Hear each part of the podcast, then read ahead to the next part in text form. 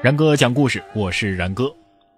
公元十三世纪啊，蒙古人横空出世，从东亚是打到了西亚，然后再打到欧洲，那叫一个所向披靡，无人能应其风啊！其残酷暴虐更是令天下人不寒而栗。欧洲人在饱受毁灭性的打击而无可奈何之后，把罪责归咎于自己犯错太多，上帝呢是用鞭子来教训自己。称蒙古人是上帝之鞭，在征服了欧洲之后，他们开始攻击中原诸国，用了二十二年的时间灭掉了西夏王国，又用了二十三年的时间灭掉了当时看起来最为强大的金帝国，然后就开始包抄南宋了。其实，在蒙古人看来，南宋应该是最容易解决的一个对手，然而没有想到的是，这一仗打了近半个世纪呀。大汗蒙哥还在攻击河州钓鱼城的战斗当中毙命。他们不明白，只是会吟诗作画、体格瘦弱的男人，何以能够抵抗这么久呢？而这一切，在我们见到了文天祥之后，就会发现，这个民族身上是蕴藏着一种很神秘、很强大的力量的。征服了大好江山，你也征服不了他们的人心呐。蒙元统治中原近百年，但却如同过客，没有留下什么痕迹。但是咱们文丞相的一曲《正气歌》，却以满腔精忠之气、千年万世，让人们感受到一个伟大民族悲壮雄烈的人格力量。说起文天祥啊，人人都知道他是一个爱国诗人，最著名的就是《过零丁洋》，还有《正气歌》，都是脍炙人口的呀。连中学教科书里面也有详细的介绍。文天祥初名云孙，字宋瑞，一字吕善，字号文山，福修道人，是江西吉州庐陵人，也就是现在的江西吉安呐。是宋末的政治家、文学家、爱国诗人、抗元名臣、民族英雄，与陆秀夫、张世杰并称为宋末三杰。而这宋末三杰也都共同看到了宋朝乃至华夏的灭亡。文天祥他二十岁就进京考取了进士，当时宋理宗啊已经在位很久了，对于打理朝政的事儿呢已经开始有点倦怠了。文天祥考试的时候呢，以“法天不息”作为题目，议论策对，一共是写了一万多字，而且根本就没打草稿，一气儿写完的。宋理宗皇帝亲自选拔他为第一名。当时考官上奏说呀，这个考子的文章借鉴了古人，他的忠心就像铁石一般不可动摇。根据《尧山堂外记》卷六十三《宋》记载，李宗见其名曰：“此天之祥，乃宋之瑞也。”说明当时这个文天祥啊，年纪轻轻就已经以忠诚出名了，受到了皇帝的青睐。好了，这么出色的人，皇上当然得任用了。到了文天祥做官的时候啊，他被任命为宁海军节度判官。而当时啊，元朝已经开始大举侵略宋朝了。据《宋史》卷四百一十八列传第一百七十七记载，开庆年初，大元兵伐宋，宦官董宋臣率上迁都啊，就是说服皇上，咱们迁都吧。人莫敢议其非者。天祥时入为宁海军节度判官。上书之后呢，稍迁至刑部郎官。皇帝宋理宗身边的红人董宋臣建议皇上要迁都，他是一位宦官啊。既然当前的红人都说要迁都，那识时务的都已经找好了阵型了，哪会出声反对呢？但是中正不科的文天祥首当其冲，上书说要斩杀董宋臣这样扰乱朝纲的小人。结果皇帝当然不会批准了，他自己呢就辞官去了。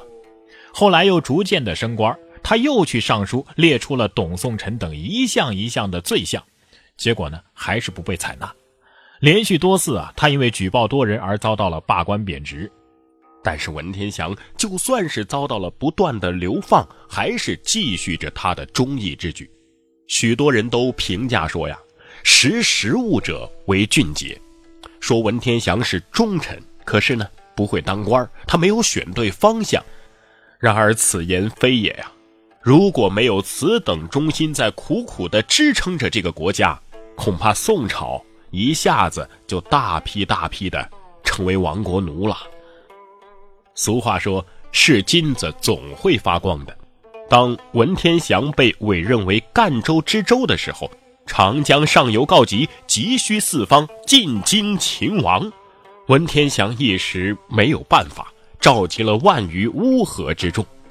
虽然说他也知道这并不能稍微的阻挡元军的虎狼之师，不过他希望以身殉国之后，会激励起有识之士、忠义之臣前来效仿。此举当真是感动了不少将士啊！当时他家底稍厚，也有许多的歌妓在家，他觉得自己对于国家没什么贡献，就散尽家产充当军费进京擒王，这实在是。令人敬佩的忠诚之举啊！说到忠诚之举，最著名的莫过于文天祥就义了。宋朝终究还是逃不过灭亡啊！没死的宋人都被俘虏到了元朝。据记载，初八日，召天祥至殿中，长揖不拜，左右强之，坚立不为动。又急言：“天祥向宋于再造之时，宋亡矣，天祥当速死。”不当久生，但是元世祖也知道啊，这文天祥是能臣，所以呢，想要招降他为自己办事儿，更以中书省宰相这么高的职位来善待他。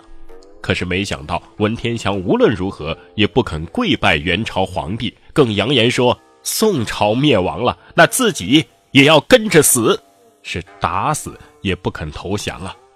身在敌营，丝毫没有畏怯，一副大义凛然的样子，是折服了所有人。那既然不受降，就只能被人扔进了监狱。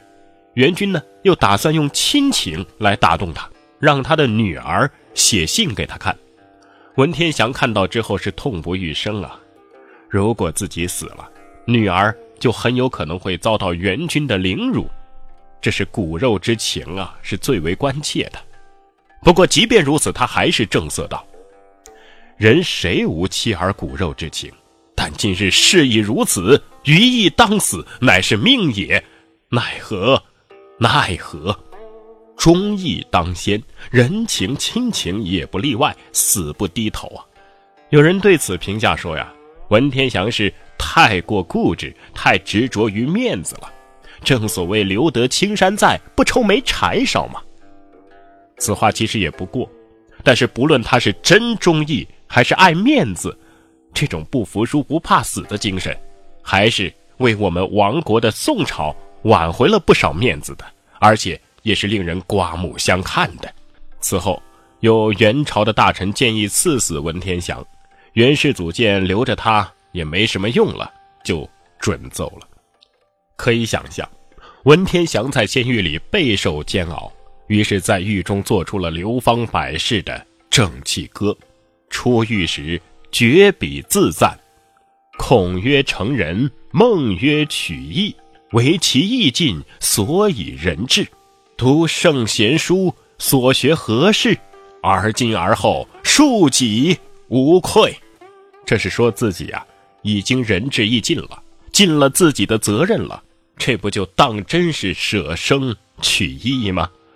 被砍头的时候，执行的官吏问他还有什么遗言要说，他只是问了句：“哪边是南边？哪边又是北边？”知道之后，他就对着南边是跪拜不已呀。南边就是自己曾经的大宋所在，也是华夏儿女的发迹之处。忠心耿耿的他，即使在敌人的朝廷之中，即使在面对死亡，也要表露出自己的忠义之心。想必当时他的心里一定是百感交集呀。人生自古谁无死，留取丹心照汗青。文天祥死后，宋朝是真的亡了。